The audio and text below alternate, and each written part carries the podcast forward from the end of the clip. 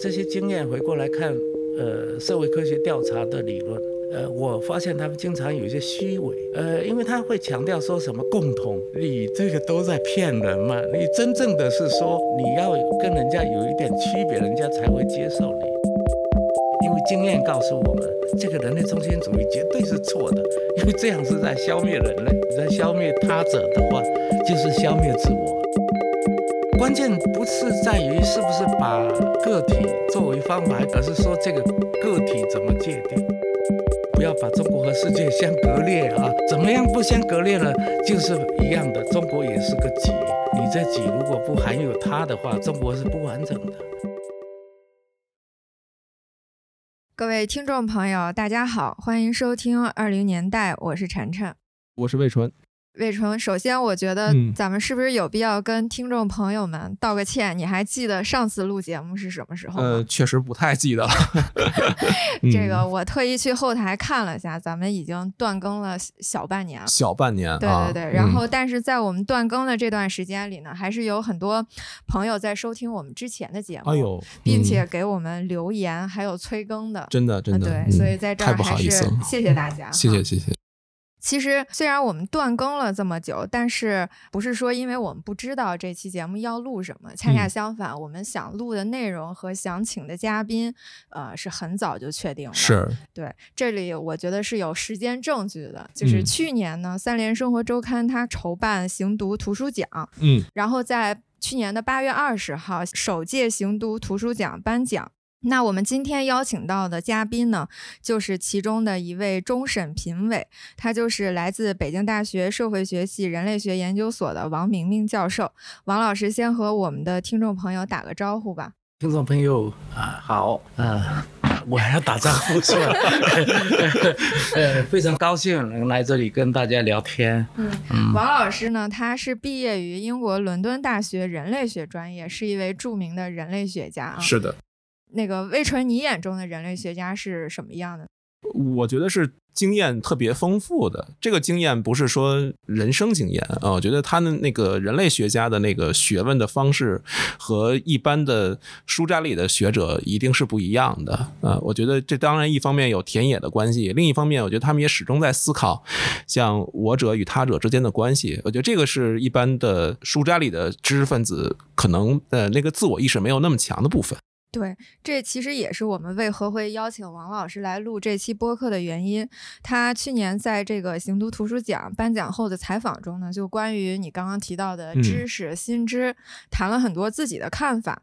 比如他说到这个新知，他认为不应当拘泥于新旧之分，嗯，是应当在新知和古老的智慧之间去寻找一种平衡。另外，像他也谈到说。现在的这种信息过度流通，实际上也可能在阻碍新知的出现。这些观点其实都很有意思，而且，呃，我觉得跟我们这一季的节目其实都有很大的关系。虽然我们这一季是一个漫长的季节，还是一个漫长的季节。那我们今天呢，就邀请王老师，想围绕着新知跟他来聊一聊。首先，我们还是要跟王老师再更新一下他最近的状态。您最近在忙些什么？有没有一些新的田野工作？从田野工作这个角度看呢，好像我是很休闲的，好像已经做不了田野工作的那个年代已经到来了啊。那个最近呢，也就是刚刚上完课，嗯，呃，然后去了几个地方吧，那个浙江，嗯，上海和福建，嗯。啊，那个都不是做田野，因为在浙江和上海是去做讲座，嗯，然后到福建是回泉州，应应该说最近两年来在老家泉州呢有一个书院。嗯，小三重族书院，嗯，因为担任山长，所以回到这个书院去组织了两三场讲座，看我们怎么界定这个田野工作。嗯，如果我们把它界定为一定要有一个项目的支持，然后这项目还有一个题目，比如说曾经在几年前做这个阿坝的加绒藏族文化的研究，嗯。然后就去的时候就称之为田野工作，然后要找几个去那边找几个点到那边蹲点啊。那么这几年受到影响很大，我们整个计划呃，因为这个人员的问题和特别是过去三年那个疫情嘛，对，就停顿了。那实际上我们去外地做讲座啊，呃，自己去组织一些什么活动啊，也都觉得自己。并没有离开田野，因为呃，我们不要轻易的把田野一定要跟远方是吧，或者是一个特殊的目的嗯结合在一起才叫田野是吧？呃，都都在想一些事情，但是到底想什么也没有。自己也没有闹明白啊，嗯。其实王老师他刚刚提到，就是说他可能现在他自己认为，就是他的年龄和经历已经限制了他去做一些田野工作。但其实他早年的这个田野经历是非常丰富的。对，嗯。八十年代末九十年代中的时候，当时也就是您在英国读博，然后也往返中英之间的时候，其实您那时候的田野可以说叫一城三村。对吧？对对，一城就是这个泉州的黎城区，然后三村呢，就是当时可以说是一个闽南语言文化区的一个三村。对对对。开始是从东南出发的，然后慢慢呢，回国以后，就是二十一世纪初，您的这个田野就从东南转向了西南。但是最近几年呢，我感觉您的这个田野重心又逐渐回到了您的家乡，尤其是以泉州为重点的这个东南地区，这样一种变化背后有没有什么故事？这里边呃很多是偶然的，很明显我是讲闽南话做做母语的，那么那个回到东南区呃去做研究，而且是从英国伦敦这么回来。本来并不是说要回家乡，但是因为呃去非洲啊、印度啊，啊或者说更远的一些这个人类学经典的田野点，去那边走访，都是对那个时候的中国留学生都是不可能的，是吧？那么对我的外国老师来说，如果我能把中国的情况用一个很好的个案或者几个个案来做。说明的话，他们会更感兴趣。呃，从一九八九到九五年，都是在东南区跑来跑去的啊。那么后来也是偶然的，因为我回国是到了北京大学，当年那个费孝通先生在一九八零年代呃中期创办的呃社会学人类学研究所，呃后来在一九九五年就留在那里当副教授。因为我在西方学的人类学，他们当时更兴趣的是汉族的情况，对他们来说。汉族已经足够异类了，是吧？然后那个国内的人类学家可能喜欢研究少数民族。回国以后呢，发现呃，这个费孝通先生和他周边的这些比我长一辈的学者呢，都认为这是不够的。就是说，如果研究中国的话，你只看汉族，特别是东南沿海地区的这个沿海的也好，山区的也好，这些村庄是。不丰满的，要真正用的那些方法把中国做好呢，还是得有一个对少数民族的研究。最早费先生建议我去做海南岛，那时候也跟海南岛的人类学家和民族学家的有有一些联系，但是最后没有去成。哦，我是很期待的，因为。据说那个地方有这个跟，呃，泉州惠安县东部的惠安女相似的这个婚俗。然后甚至说雷州半岛、海南岛还有很多老百姓是讲闽南话的，呃，这样的话我就去那边就不会有太大障碍。那么，但是因为工作的原因，九五年到九九年这好几年，呃，都在应付这个汉区的研究，写一些文章啊。因为那个时候的汉人社区研究的复兴还不是很。现在还在复兴，嗯那个那个时候就更谈不上呃复兴了，是吧？所以还是做了很多这方面的理论上和方法上的工作。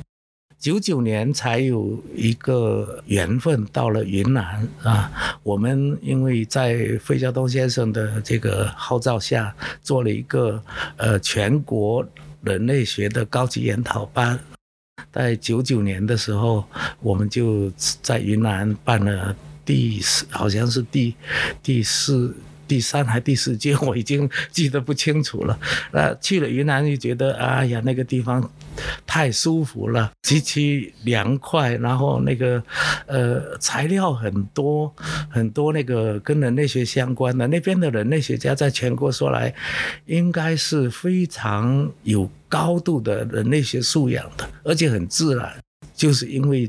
去开会，偶然这个结识了一些新的同行朋友，而且大家在一起玩得很高兴。然后那时候他们他们觉得接待我们。最好是起码让我们到大理看啊，到大理一看，然后听当地的学者讲故事，才发现那个也是我必须不断去重访的地方。因为据当地学者说，费先生解放后、解放初的时候，呃，特别特别渴望去多做大理的。民间历史文献的收集、调查、研究，是吧？那么可惜的是，那个后来他失去了这个机会，收集了听说是两千多种，呃，后来都散失了。因为呃，从一九五零年代后期这个反右之后呢，就就说也会这样，这个对对那边的研究就机会越来越少了。所以我到大理就是感触很深。云南这次九九年的开会旅行，嗯，让我转向这个西南，觉得我不应该去海南岛，而是在西南好好的做一些事情。我负责的那部分是要重访奎格时期的著名人类学田田野调查地点。我觉得做了那个事，就就基本上是转向西南研究，也是出于偶然的。这两个东南和西南当然是有不一样的地方。云南除了让我感到很不一样的东西，因为它高原，那个福建那个地方呢，呃，我的老家那个海呃海拔基本上是接近于零了，零海拔，然后那边起码都一千八以上。即使是在昆明、大理这边，海拔不算高的，走路也还是会喘气的，走走太快的话。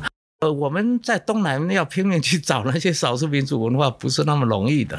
呃，即使像有畲族、呃台湾的高山族这样的一些例子呢，那也不是主导的，但是在在云南你就显得非常主导。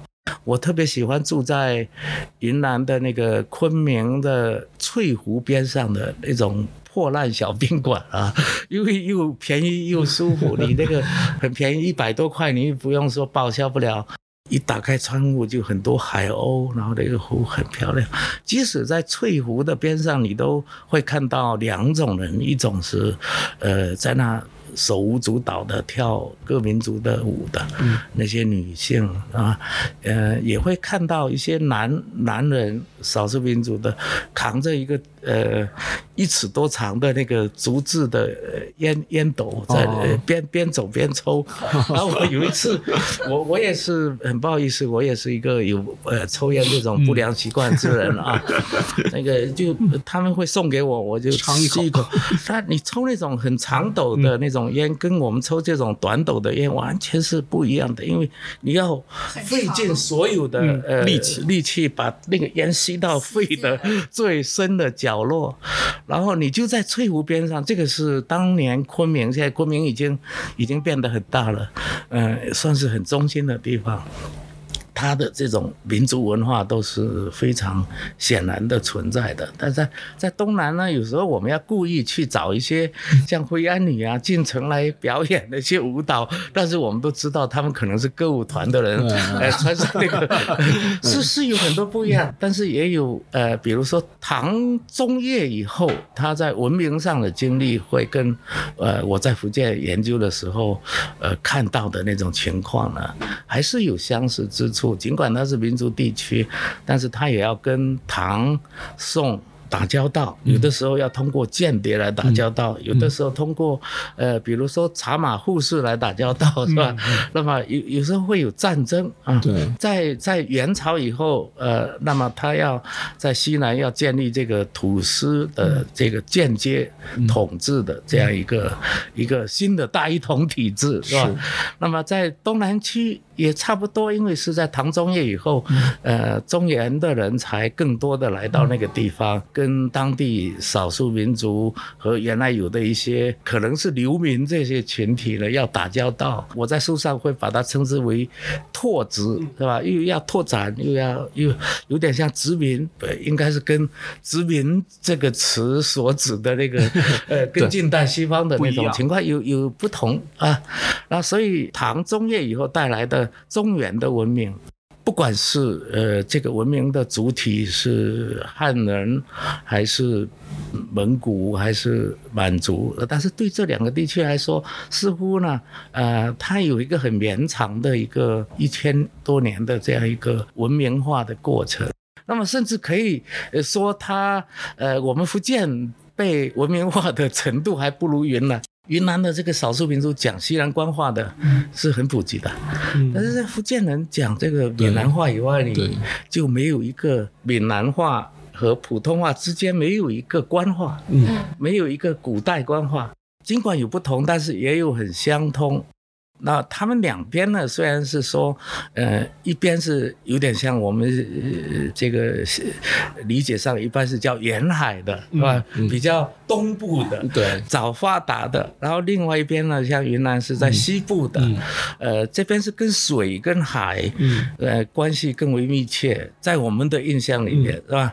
另一边呢是只有山，嗯那么这个这些山呢，就曾经给我们社会科学理论带来很多，呃。想象我认为是不大不大妥当的，是呃会把山想象成呃隔绝，嗯，是吧？嗯，好像就是说它之所以有那么多呃民族，是吧？它有民族是因为。这山的隔绝实实际并不是这样的，因为山对他们那个地方的人来说就是路。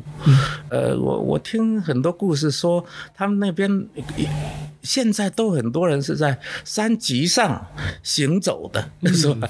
然后呃那个呃，他们并不是像我们东部的人说，他们因为有山才隔离，而是说山是他们通向另外一个地方的路啊，就像我们东部的海洋。上的船一样，对，我们又不可能说游泳游到这个游到什么美国去啊，还是要有船这样的。他们靠这个茶马是吧？对，那个茶马古道，对，嗯，靠那些呃牲畜来运输。我们靠的是植物，呃，生长成熟成为木头，我们把它做成一个交通工具。但是，呃，不不，我觉得不能忘了这里，这都是交通工具啊。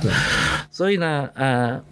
有有很多相似和不同，但是我一直在想说，这两边都是我们呃中国文明体系的呃很重要的地带。我们研究中国文明，不能只是研究它核心的地带，是吧？呃。恰恰是这些被我们以前认为边缘的地方，应该重新理解为中间，是介于我和他之间的，我者和他者之间的。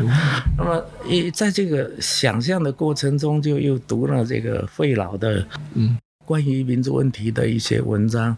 原来是说他创造了一个奎格时期，后来又，呃，解放后他七八年以后几次谈到藏域走廊，在这个走廊地带呢，因为我刚才说的那个山是流通的那么一个，呃，那么一个呃渠道是吧？它山是渠道，那么呃这种流通呢会导致这个民族有一些我们硬要把它识别于什么什么族，但是其实是很困难的，但因为已经结合到跟他有交往。的民族的一些特征啊，包括他从他的语言到他的经济生活方式，神话传说更是如此，是吗？宗教，是吧？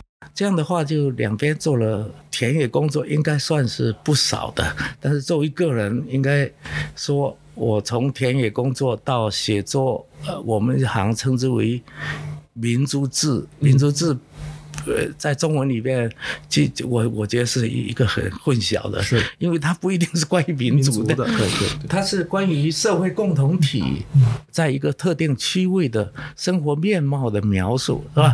我写，如果说我写作了，还是。九零年代这一方面是关于东部的要多一点，西部的呢，基本上是由一大批我带过的博士研究生他们的博士论文来完成的。我只是浮光掠影，然后从面上，呃，说想说我们这一小群人来，呃，探讨一种叫关系主义的民族学。就是说，不要老是呃研究这个民族和另外一个民族的差异，而是要研究他们的关系，他们怎么交往的，啊，他们在这个呃从这个这个经济生活、政治生活、军事到礼礼仪和宗教这三大层次，是吧？他们之间是有很多呃互通有无啊。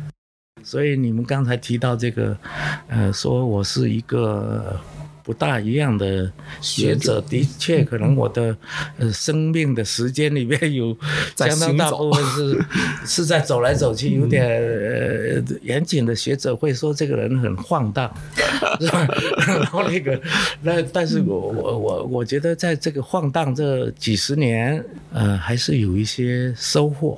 我听下来，我的理解是，呃，您早年去那个西南地区，呃，做田野，其实某种程度上是寻找我们这中国的人类学这个学科的一个寻根之旅，啊，然后后来您又。嗯，重心又放到东南，尤其是自己的家乡泉州，其实也是您自己个人生命的一个寻根之旅。那您觉得这两这两种，呃，田野或者说走向呃一个新的他者的过程中，各自的困难是什么？比如您的语言可能在东南的时候，您的语言方言是比较方便一点的。呃，有没有就是两种各自的这种困难？嗯。有没有故事可以跟我们分享？我首先是说要回应一下这个寻根之旅啊，因为它指的是一种很很有文化自觉的行动。然后我刚才一直要强调说，我很多事情看起来好像在做一些什么事儿，但是起初呢都是因为偶然的原因，是吧？那么但是呢，它结果仍然是可以说是呃造成了某种这个寻根的这样一个客观的效应啊。在西南的这个寻根呢，基本上是学术寻根。嗯，我我已经在北大教人类学了。嗯，我想知道我们北京大学，或者是整个中国的人类学，在过去的一百年里面经历过什么，前人做过什么样的，特别是什么样的精彩的了，呃，很吸引我的研究。这些研究对我们今天，呃，会有什么意义？东南地区呢，呃，确实更，呃，像是一个文化上的这个 寻根了哈，它不是一个很强烈的学术的一个学术史的关切。嗯，当然，你刚才。呃，聊的问题是说，在这两边做研究，呃，自己的感觉是不是很不一样？它的难度是不是来自不同的地方？是不是说做家乡的研究我会更加顺利，然后做西南的研究呢？因为有很多不同，可能都不顺利。就是但这种不顺利，两种不顺利有没有区别？嗯，我觉得是有区别的。恰恰是在闽南语地区做研究的话，我也我会天生有很大的障碍，嗯，因为我不够异类。啊，我不不可能很清醒的认识到，呃，当地的生活是有很多很有所谓的那些含义的一些行为的啊，呃，做一个呃属呃叫做。内部局内人嘛，局内人他会把它当自然而然，这有啥好研究的？我的研究当地人就 说：“哎，你怎么都搞这些东西？这些东西到底是什么？”他们，而且我说闽南话，他们也说闽南话。当时安溪县做调研，刚开始去那个村子几天，西村。那那老龙他就经常觉得这个人是个坏人，为什么呢？他那个明明是我们本地人，怎么老来打听我们这个生活一天什么呃吃多少啊？那个一个月能收入多少？他觉得我是一个坏蛋，你不然对这些细节怎么会感兴趣呢？那你设想，假如我是一个外国人，我也请过一个外国老师到我田野点，呃，这个老师叫叫王师傅先生啊。他去了我村子以后，我立刻整个难题全部克服了。他们觉得非常正常。哎，这个外国人他就想知道我们这里有什么不同的风俗习惯，是吧？那么那个，所以这个这个是我们在。本地研究的难题，实际上是呃我们太熟悉，甚至最容易给人家留留下一个包打听的那么一个作为一个人类学研究。到了西南你不一样，你西南官话呃各少数民族语言就不用说了，西南官话拼命模仿，那也只能是模仿很局部的，是吧？他们自然就觉得，哎，这个人是呃北京来的，然后呃老家是福建的，他对我们有兴趣啊，这个是很不一样的哇。有老一代人类学家在回忆自己的西南研究，像是有一个叫杨承志的老先生啊，嗯，他去西南少数民族调查的时候，都要穿的西装革履，还拿个文明棍，嗯，呃，这样的话，那老百姓觉得，哎，这个是个跟我们不一样的人，说，这个我我我觉得我很有感触，这些经验回过来看。呃，社会科学调查的理论，呃，我发现他们经常有一些虚伪。啊，呃，因为他会强调说什么共同，啊，说你去调查一定要跟当地什么共同，那书上都这么写的，老师在课堂上也这么写的，我觉得这你这个都在骗人嘛，你真正的是说你跟人你要跟人家有一点区别，人家才会接受你，那这背后我想差异导致的别人对你的接受。我觉得这也是理论问题。我们我们往往说希望说大家都一样了，这时候能互相接受。嗯，我就觉得我们古人说的比较对，只有不同的时候才会合。嗯。我觉得外国的理论书都没有，没有这个都没有这玩意儿。对，尽管这个东西对我们来说很平白，是是吧？那外国理论书，我觉得它含有很高的这个理论的分量。呃，可以说我做的很多理论工作跟这个是跟这个你提问题我呃回答你的时候讲的那个现象是有关的啊。就王老师刚刚提到的这个，其实是他在。田野中处理就是我者与他者关系时候的一个经验。当然，这个他者可能在我们一般人就是最直接的理解，他就是一个别人，或者说别的民族、别的文化。但其实我看王老师他还特别强调一个，这个他者其实不应该是只有别人，他应该还有非人，然后另外也应该有神，就是他是有一些物质世界和这个神圣世界的。如果把这个他者的范围扩展到这些层次的时候，你在处理这种我者跟他者的关。关系是有没有什么其他的经验呀？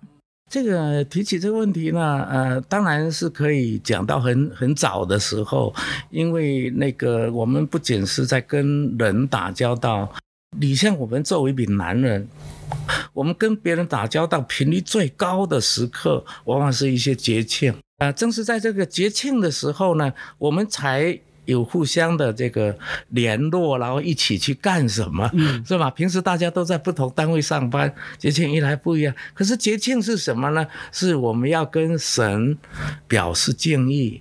那么之后呢，我们要跟他诉说我们很可能面对的一些什么问题，他们会有什么建议。我们在祭祀的时候会有占卜。那个占卜呢，是很多是关关涉到说啊，比如说我下个月想开个呃淄博烧烤店，然后我想知道知道说呃在北京能不能成成是吧？或者说我碰到了一个女性，我对她有爱慕，嗯啊，然后你可以占卜，你你也只有在这个时候，你特别容易那个跟神打交道，所以我们我们跟人打交打交道的条件几乎可以说是跟神打交道，平时。都是有点分离的哈，呃，这个是到现在才这样。现在冷男冷就是经常是会这样。如果说生活在城市社会，亲戚之间并不住在一起嘛，对，是不是？呃，相互之间还是有距离的，可大家职业也不一样。可是这些呃，这个叫做 节庆活动，就会把大家汇集在一起，一起去供神，一起吃饭。这是一方面，另外一个是，呃，我也很重视说我们人，呃，存活它的条件是因为有不是人的，嗯，那些我们我们我们吃的穿的，嗯，衣食住行都要依赖那些所谓叫物的，是吧？对这些物呢，我们也往往是不尊重的，因为自从有了这个人类文明以来呢，呃，我们就会越来越有自尊心，觉得是我们。占有他们，我们占有这些物，这世间的一切好像都是为我们存在的，呃，对他们不尊敬，呃，我我对这个也，也觉觉得是不大对劲的。有有一次我。特别强烈的感到这个不对劲，是因为我我有几年在西南混，去成都就有朋友就把我带到老一代的呃这个呃像傅斯年，呃这个李济，呃什么陶孟和这些人呃住过的那个李庄是吧？那李庄是抗战时期的李庄，然后有一个导游让我很震撼，是一呃一个十几十不到二十的一个一个女性的。村民来当导游，那他显然是把呃发现女装那本书呢，他是融会贯通了。哦，他所有的学术史他讲的一清二楚。那我觉得这个比我如果能招到这种为博士才是我的博士。你跟他说《礼记》，他一个人都不知道。哦。呃，然后这个有一次就经过一个一条小路，然后前面有一群小鸭子，然后我就去跟那些鸭子，呃，打招呼，然后就说，哎，他怎么一直看着我了？然后那个那个导游说，你以为只有你在看他们？他也在看，说这个是什么样的动物，是吧？呃，我我想是很深刻的一句话，就是说我们在用这些物，以为他们没有眼睛，实际上。他们是有感知的啊，这也成为呃最近几年人类学啊这个很主流的研究，就想研究人之外的这个万物，怎么样怎么样相互感知，怎么样感知我们人。怎么样构成一种智慧性的力量？说我们说物和人的区别就是我们有智慧和道德，他们没有智慧和道德。那么现在人类学家呢，有不少人像巴西的、这个法国的研究狩猎采集民族，研究农业比较落后或者根本没有农业的这些民族，他们对这个物种、对他们的猎物。对周边的这个万物，呃，怎么观望这个世界，他他们很感兴趣。当然，这个是不可能的一个使命，因为说你研究物的智慧和道德，这几乎是很难。这这个呃，就有点胡扯了，是吧？但是我觉得，起码我们可以说，我们应该研究人和物的关系，不要在社会科学的研究里面完全没有。物的这个踪影，好像一切都是这个只有人啊，这个世界好像只有人，其实是不可能的，因为人完全是要凭靠着他跟非人的交往才能成就自身，连这点都没有办法说明的话，这种社会科学我觉得是特别不呃如实的。是一种虚幻啊，那么所以刚才晨晨讲的这点，我最近几年还是，呃，写很就想写一点理论性的文章，那。那个所谓这个经验性的研究呢，也很期待着有更多人去展开。呃，我们不要像这个外国人类学家那样，就是说，呃，找只是找了一个狩猎采集的，他研究的很多是什么中南美洲的森林里面的人，或者是什么这个加拿大东北部的那些因纽特人，呃，西伯利亚的什么什么那些。其实我觉得。从狩猎采集人到我们这些生活在信息时代的现代人，都同样的是，呃，跟神和物呢会有很密切的关系。当然，我们不能否定说我们也创造了他们，这个不是要否定这个这个事实啊，而是说我们应该更拓展视野。那这个跟我们田野调查也是有关的。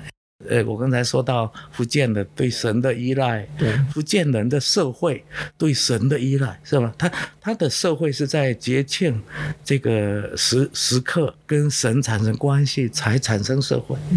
那么西部你会看到它的山林，它的那些沟壑，那些里面的各种动物对他们的重要性，对老百姓的生活很重要啊。所以他们有神山圣水，嗯是吧？有这这样各各种各样的东西，嗯，这些呃，特别在中国会有待更多社会搞文科的人，是吧？要搞哲学的人可能容易一点，因为他就是。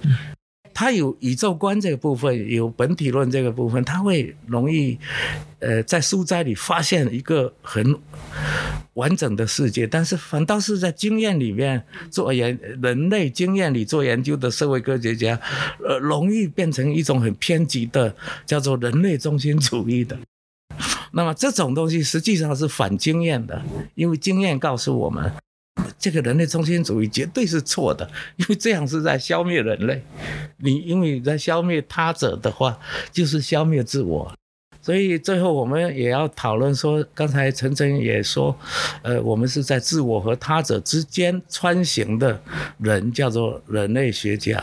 在这个意义上也是的，我们去一些地方，对这些事情应该更加关注。我觉得您刚才讲的那个对于呃田野。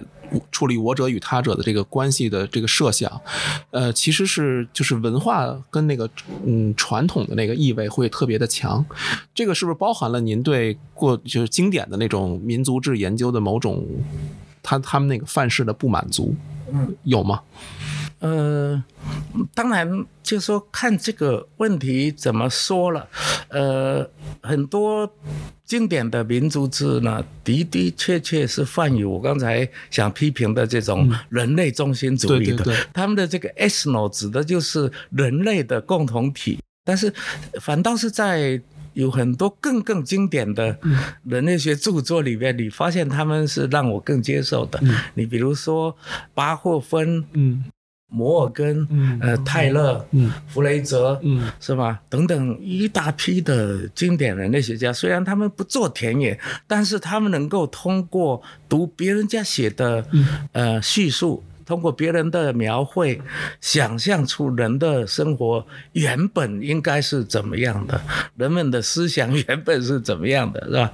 所以我说，对于一些经典的人那些著作是有批评的，但是我不觉得应该全面全全部否定啊。我们还是不断想回去看看我们曾经做过一些对的事情，为什么会？后来，呃，更多人做错了呢。呃，这个我我觉得在这个意义上呢，包括人类学在内的社会科学，并没有在不断走向进步。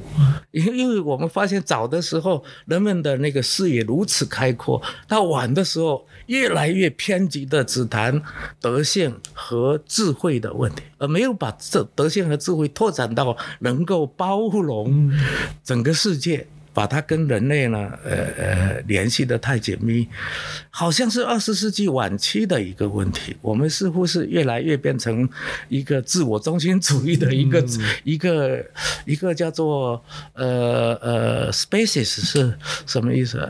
是一个物种。物种。我们这个物种是变成这样的一个 一个情况。你包括呃这个写呃很多科幻电影都是对呃什么外星人是 alien 是吧？这个词我就觉得是不大对，为为什么一定要 alien？嗯，这个美国人的签证我们都叫 alien。实际我觉得这些词都是跟着我们人类中心主义的偏见一直在扩张。现在很多动乱战争啊，跟这个人类中心主主义都有关系啊。呃，我我是不是答的有点乱？因为我有点想抽烟了。造成您刚刚说的这种情况，嗯，它的原因是什么？因为我听下来觉得，其实您一直在强调两种获取知识的两种来源，一个是我们就概括的说吧，一种是深游，一种是新游，或者我们说一种是呃。行走一种说是阅读，是你感觉现在中国人类学一个很大的差距，就是你觉得呃身有有余，心有不足，你觉得是这个原因吗？嗯，就是可能我们对一些呃经典是对一些经典的阅读不够吗？我的意思大概是，如果对人类学界而言呢，是含有这个意思的，但是那个采访很可能。针对的还不是人类学界，我想我们游或者行呢，在中国今天的社会生活里面是一个占比很高的一个方面。我们最近的这个游呢，就国家都很重视，那个旅游业、文旅。呃现在投入很大，因为希望它能够呃通过这个产出呢，呃弥补我们的一些这个过去的一些损失啊，呃，但是我呃多数的人被鼓励去游，当然也会有阅读哈，呃会读一些书，然后知道要或者上上网说要去的这个地方是什么样的，但除此之外，他们呃关心的基本上是自己自己的这个叫娱乐是吧？叫 entertainment 是吧？这个叫他要娱乐自身，娱乐娱乐娱乐哈，是娱乐还娱乐哈？娱乐娱乐啊，嗯，对对对，它是由呃形变成一种娱乐，我觉得当然很好，人没有快乐是不好的。但是呢，呃，如如果学者也是这样的话，那肯定是呃 我们说是不够的。我想我们行要么是选一些点，现在应该选的越来越远了，因为很多人也去外国做研究啊，嗯，但是这个去外国做研究，并不是带着自己的脑子，而是 是不是是那个，比如说又拿着一本美国的书去对，嗯是吗？嗯自己缺乏一种自主性的思想，有点像我们读百度，然后去了的话，就去找的那些点都是百度介绍的。如果百度没介绍，我们就不知道。啊，嗯，我觉得我们应该有更多非凡的这种呃行和读，呃呃，不要那么，是我我觉得是有点流俗了。现在啊，实际是不知不觉的服务于经济的成长，呃进行旅行，或者不知不觉的想证明自己去过什么地方，是吗？打卡式的对对对，他他好像没去过就嗯那个，嗯好像一个地方如果没人打卡就不算是个地方。这些东西呢，呃，似乎在学界也是有有表现的。呃，您心目中有没有这种结合的特别好的典范？呃，我觉得一方面是我们老一代的学者哈，呃，这这这说起来也是有点落俗了，因为现在这个民国学术风有点过盛，这样的话就掩盖了我们其实一九五零年代以来也有很多伟大的学者是吧？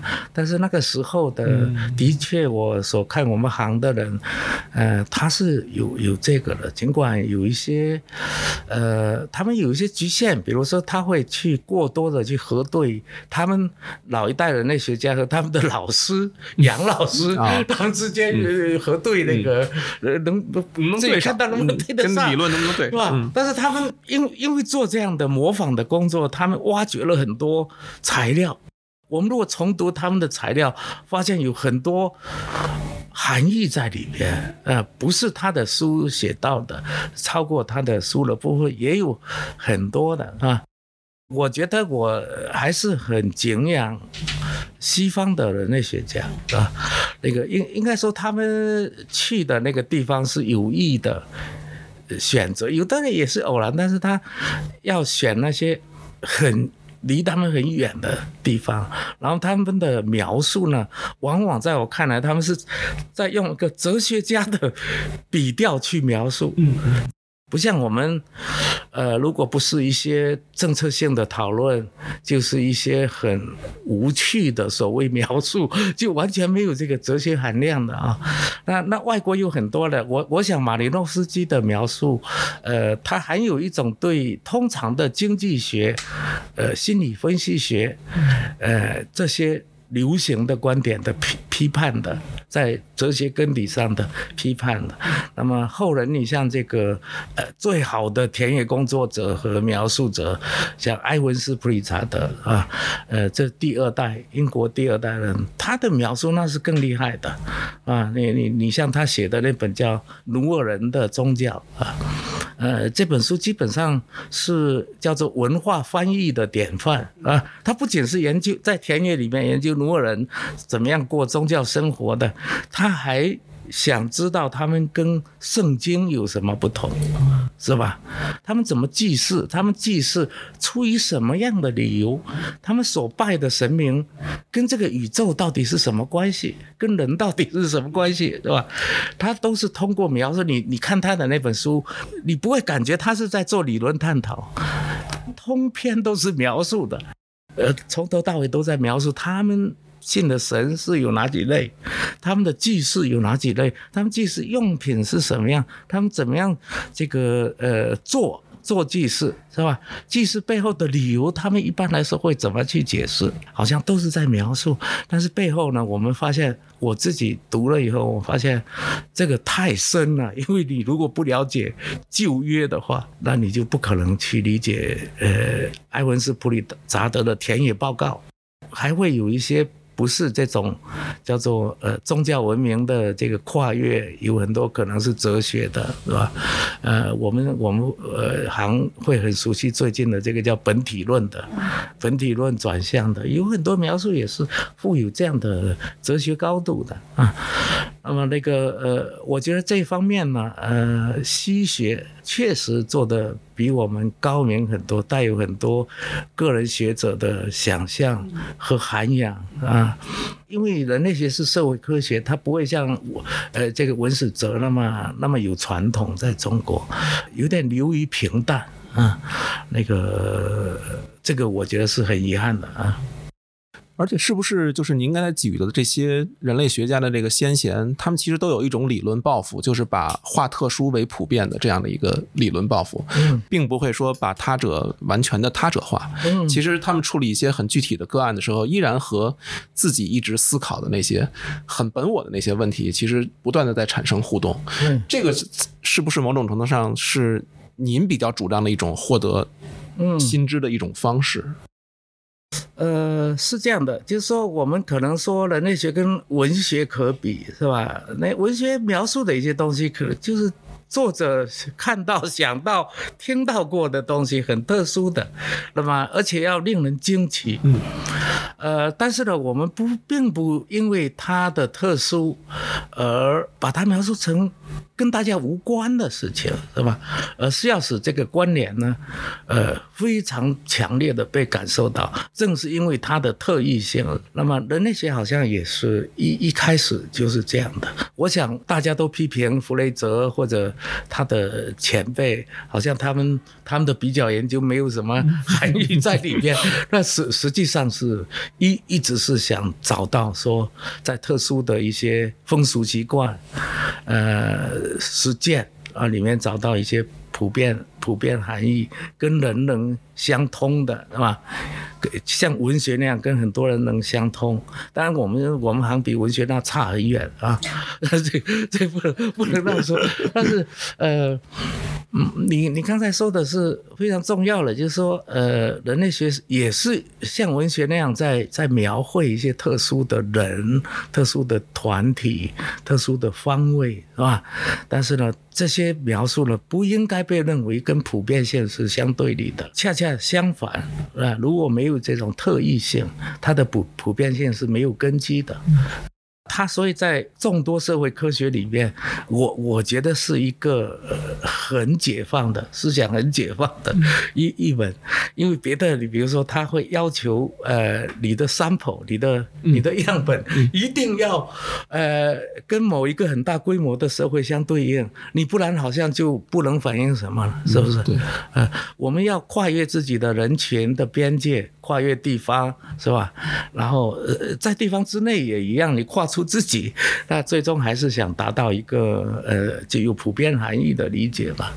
那在这个过程中，我其实想问一下王老师，就是最近呃，就有把什么什么作为方法这种特别的流行啊，最极端的就是已经有把自己作为方法。嗯，对，其实你就在讲的那一个部分，我觉得是不是也是对于这种。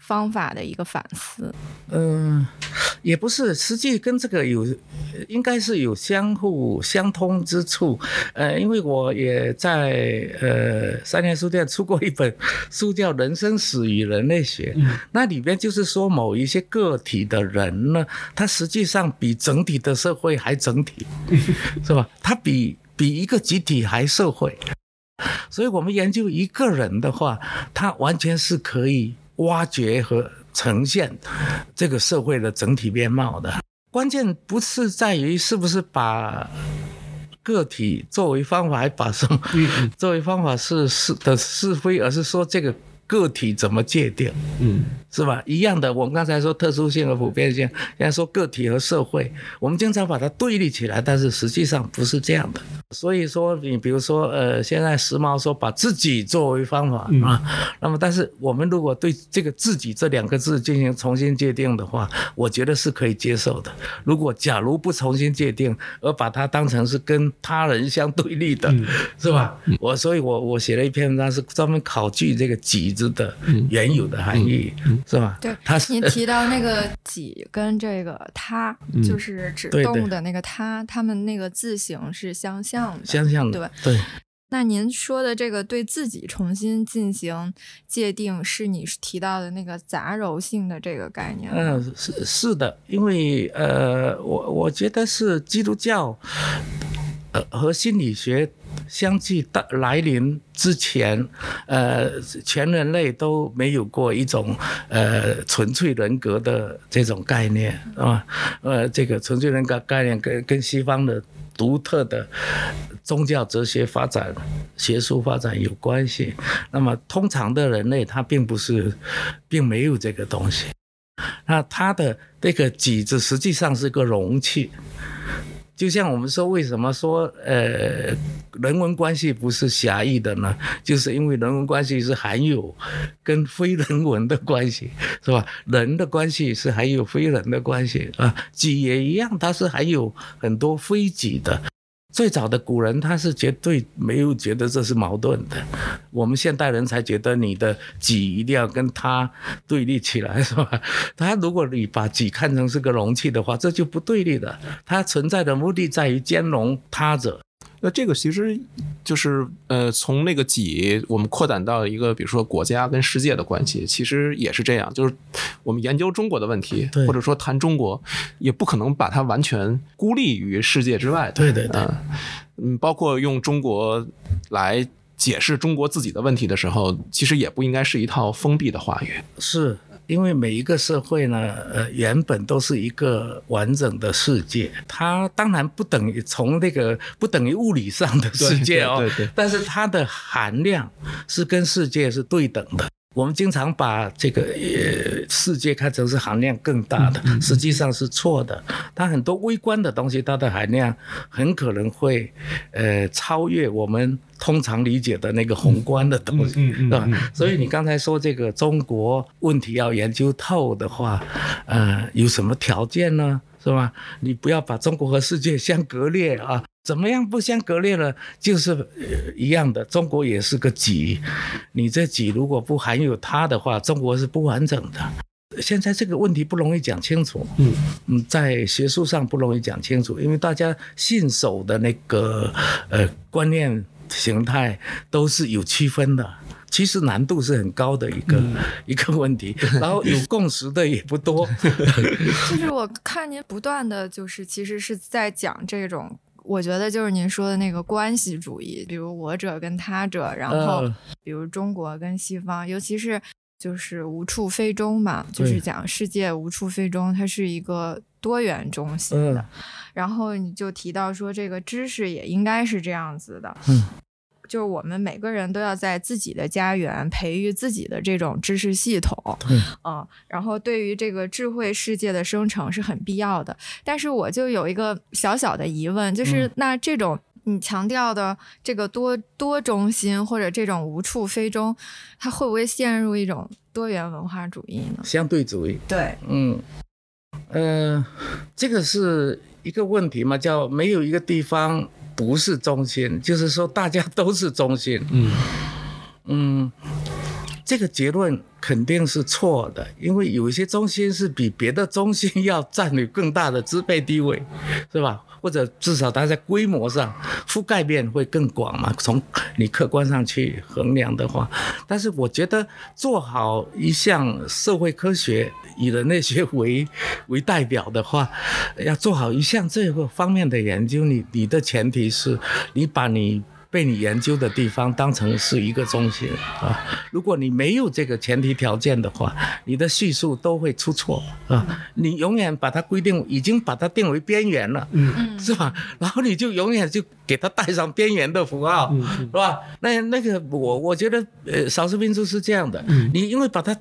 当成是边缘的时候，它必须是民族之间有疆界，然后它必须是很封闭的，怎么怎么回事？但是我们这样一来，我们就没有机会去认识他们少数民族的独特的智慧了，是不是？就像我们研究口述史，这个道理是一样的。我们对一个人进行口述史研究，我觉得唯一的方法只有一个方法，就是他是世界上最伟大的人。嗯，是吧？比如说，对对对你展开研究的话，我的条件是你是世界上最伟大的人，你是我此刻的中心。所以这个无处非中，表面上好像是有一个，呃，或者说暂时有一个局限，就是说它有相对主义的，呃，可是这种相对主义还是为着一种普遍主义的认识服务的。这个普遍主义就像我们刚才说的，这个普遍和特殊是不对立的。那有它客观上的问题，你比如说，呃，每个社会规模都不同，呃，人类学家原来研究的社会，多数。绝大多数最经典的个案都是小型的几十个人的社会，是吧？呃，我们中国一个社区一般来说几千个人呢，呃，所以中国的这些个案在世界人类学上没有地位，这是很简单的，是吧？就是人类学你必须只研究那几个，然后那个狩猎采集人，然后也不会生产它的食物，是吧？所以它必然要跟跟那些动物打交道，跟森林打交道，跟神明打交道，是吧？它很明显。的必须这样，然后你研究农耕社会，规模就扩大了啊。这客观上是有规模之别啊。我们中国的这个国家的规模，大一统的这个规模，一一直是世界上很文明的。嗯，而且它呃内部呃当然会含有封建的成分，是吧？但是这个封建往往起起落落，可是这大一统的外观还是不能用呃，比如说部落社会。的那个人类学研究来形容中国，这是肯定不行的，这是有有有不同的啊！我也花了很多精力去，呃，想论证一种叫做文明人类学，嗯，呃，那就是对超大规模的文明体的研究，呃，如何在一个只习惯于研究叫做简单社会的学科里面有自己的地位，是不是？嗯，呃，我觉得这个的确是个问题啊，呃，那那也不是说要只讲中国超大规模的特殊性，是吧？我绝对跟别人不一样，我认为这个超大规模和那个小规模是可以相通的，嗯，是吧？呃，这些吧，反正是很个人的，我也知道里边有矛盾，有不说不清的东西。那假如我把呃这一个刚才零零碎碎胡扯的这一切呢，想把它逻辑化的话，那。我是不愿意进行逻辑化的，嗯因为太俗了吧。嗯呃，我会逻辑化会怎么样呢？我说做一个好的人类学者，第一要无处非洲，嗯，然后第二个要进行比较研究，是吧？第三个要进行一个广泛全球性的综合，这个就通常人类学会会这么说。所以我说的只是最低层次，实际我我我不不。不一定认为它是最低层次，对我认为它是最高的艺术，是吧？我我不是认为它是科学，但是它必然是艺术，所以我现在就暂时还没有从这里能够自拔，说，哎，我要放弃这套，哎，有点像相对主义的看法，是吗？实际呢，又自己又不承认它是相对主义的，因为我是在普遍上做一种宣称啊。我认为研究一个人，你必须把他当成全世界最伟大的人；研究一个地方，你必须把他那个，而且而且这样能造就最好的知识，对，是吧？那么就像我，我觉得这个如果是在政策上有含义。政治上有含义，它也是一种好政治，不只是一种好学术，它也可以是一种好政治，是吧？呃，你对待一件物、一一个人，你如果能采用这样一个态度，你必然你的政治会成功，是是不是？有德性的，对对，有德性的。那那个我再问一个接地气的话，刚才咱们已经说到这个雅俗的问题了，我问王老师一个接地气的，就是您认为在中国一个好的人类学者，他是不是注定是一个好的历史学家？呃。对我来说，暂时应该是这样的。我刚才谈到我在闽南地区做研究，那么会产生一些难题，是吧？最主要的难题来自于自己讲的话，对自己的行为跟他们太相似，是吧？那么历史能够使我产生一种陌生感，能够使我对那个地方陌生化。我读了，比如说读了泉州的历史以后，我发现我根本不了解我的故乡，哦，是吧？所以。可能对我来说最奇特的，恰恰是我泉州这个地方。如果泉州是个历史的容器，而不是说泉州就是那群人所住的地方，它实际上包容了那个历史，是我完全呃年轻时候所不认识的，是吧？你要认识泉州，如果说呃以认识它的历史为前提的话，呃，我我认为才能跟它产生距离，与此同时能更深入的了解它啊。那么，所以它一方面是。的确是我感受到的 中国的人类学所所不可或缺的。如果不是这样，我觉得我不大接受，因为呃有很多对中国的研究是只有对当下的研究，好像没有前人，嗯，是吧？我我觉得割裂了一个人的存在，一个一一一群人他存在，或者甚至一个人的存在，他都是有渊源、有这个源流的，啊。但是在很多田野报告里面呢，呃，这个是看不到这个呃历史的流动的啊，因为因为人类学是对当代的情况的研究，当然它会成为未来的。历史文献，可是这个也不，因为当代它还是过去的一个，呃，当代表现，现在过去在现在的表现，如果不去做研究，特别是中国这么重视过去的一个国度，是吧？过去的力量，呃，就像这个我们说幽灵啊，过去就是。Ghost，past 就是 ghost，它 对吧？是吧？它是这个也会会很重要。那么。第二呢，我觉得要声明的是说，呃，它也不简单是一一个一一个方法。呃，我跟很多呃叫做历史人类学自称为历史，我也有不一样的看法。我认为人类学完全应该容许一些呃同行去做呃石器时代的或者上古史的研究，而不应该只是做明清史、民国史的研究。为什么我们会？只做明清史和民国史的研究，因为我们我们认为他们是我们今天的前身。嗯，可是前身还有前身，每一个时代它都会有人类学的问题，呃，值得我们去审视。所以对我来说，一一方面，呃，人类学能给我造成对家乡的呃距离，方便我的研究。第二呢，这种历史呢，也不单是。呃，说是当下的直接前身，是吧？它可以追溯到更远，比如说，呃，泉州的方志上会写说，泉州它是什么地方呢？扬州域，是吧？那为什么说扬州？因为与共也就里面没有这个，没有没这个鬼地方呢。但是即使没有，它也有，它因为涵盖了这个地方，所以你也要知道，他呃写方志的人，他在宇宙观上、地理学上，在对。这个地方进行一个追溯，呃，我我觉得是上古史的界定啊，是吗？呃，你在民间信仰里面就看到很多上古史的内容，但是我们的所谓历史的那些研究，往往就只要是明以前的无关，是吧？呃，连圆的都很少，是吧？这个我觉得是我我对历史的这个不一样。看法。那第三当然是要更呃强调的是说，作为人类学研究者，不能把文字史看成是真相。就是文字对历史的记载，是好像这个如果没有文字记载呢，你就不不存在历史。这个我觉得是中国，呃，中国历史的一种偏见。呃，这现在的偏见，古人也不是这样的。呃，司马迁，他他还是很主动的去呃编撰这个这个呃叫做什么呃五帝。武帝的那个谱系啊，是吧？那那个到底真的假的呢？那那呃呃，肯定是有真的，嗯，那肯定也有一些是他为了编撰这个谱系所给他系统化的，是吧？无论情况是怎么样，它都是有含义的？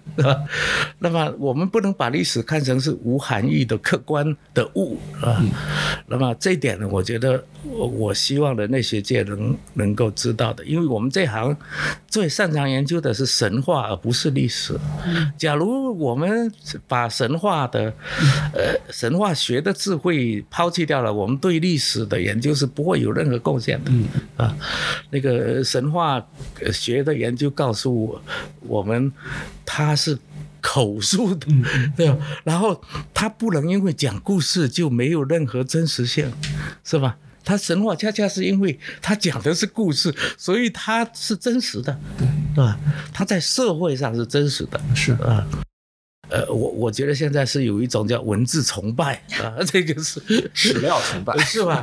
呃，你不能说这个，我我就觉得那种有点反动，说这个没有写书的人他就没有思想，啊，好像这个不对嘛。有的人很很深的思想，但他写不出来或者不想写，啊，嗯。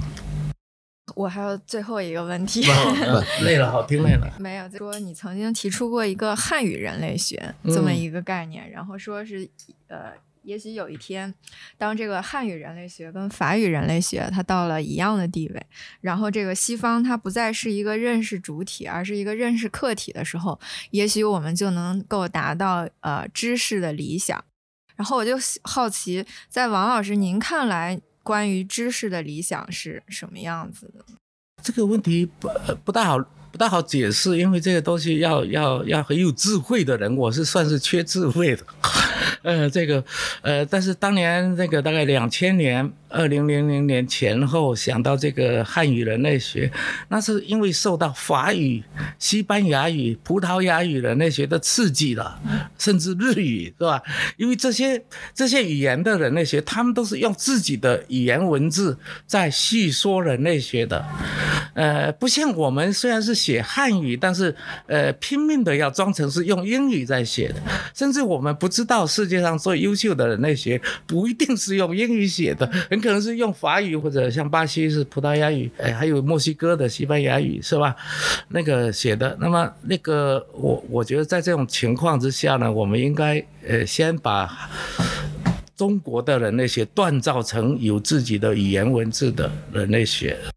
我觉得难度有点高，呃，最最难的地方是说，呃，他应该有自己的一一套关怀和概念，他有他的价值观和概念，你不然不能成为一个这个人类学的呃描述体系。他要敢于把全世界当成对象，是吗？不要呃把中国社会科学简单等同于。中国研究 是吧？我们的社会科学也很少有对外国的研究。其实中国的社会科学应该是对全世界的社会研究。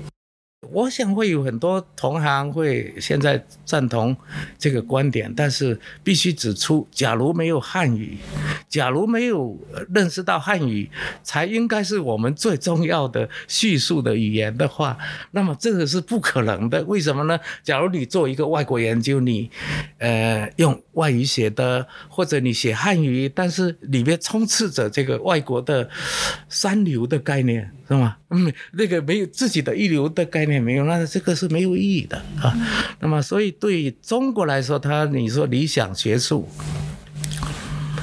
是要有具备这这两者的，一个是自己的语言有充分的独立的学术表达能力，是吗？第二是他的对象是普遍的，他不绝对不是说我呃，我们以界定这门学科的对象来存活。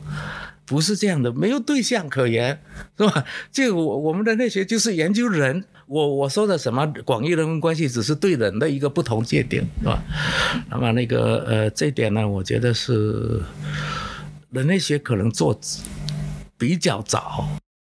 我觉得说的特别好，然后在这儿不禁想要引用一段王老师自己的话，嗯，文章里的话，对，他就提到说。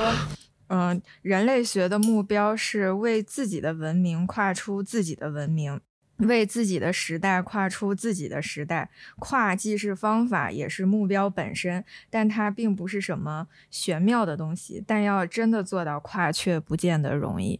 我觉得，其实可能王老师一直在提的，要建构这样一种和西方现代认识型对等的这样一个知识系统，或者说形知系统，是他的一个追求吧。嗯，就特别有理论抱负。对对对。嗯那个，我觉得今天王老师从那个古老的智慧讲起，就是不断的在刷新我们就各种传统的那种认识论，嗯，就是我听下来，我觉得就是非常酣酣畅淋漓啊，可能还得回去再消化消化，但我是觉得是特别特别受益的，而且这也让我想到我们整个。咱们这个二零年代这一季做的这个工作，其实我们这一季基本上呃都是在围绕着一个一个根本的一个问题来探讨，就是围绕就是新知的问题。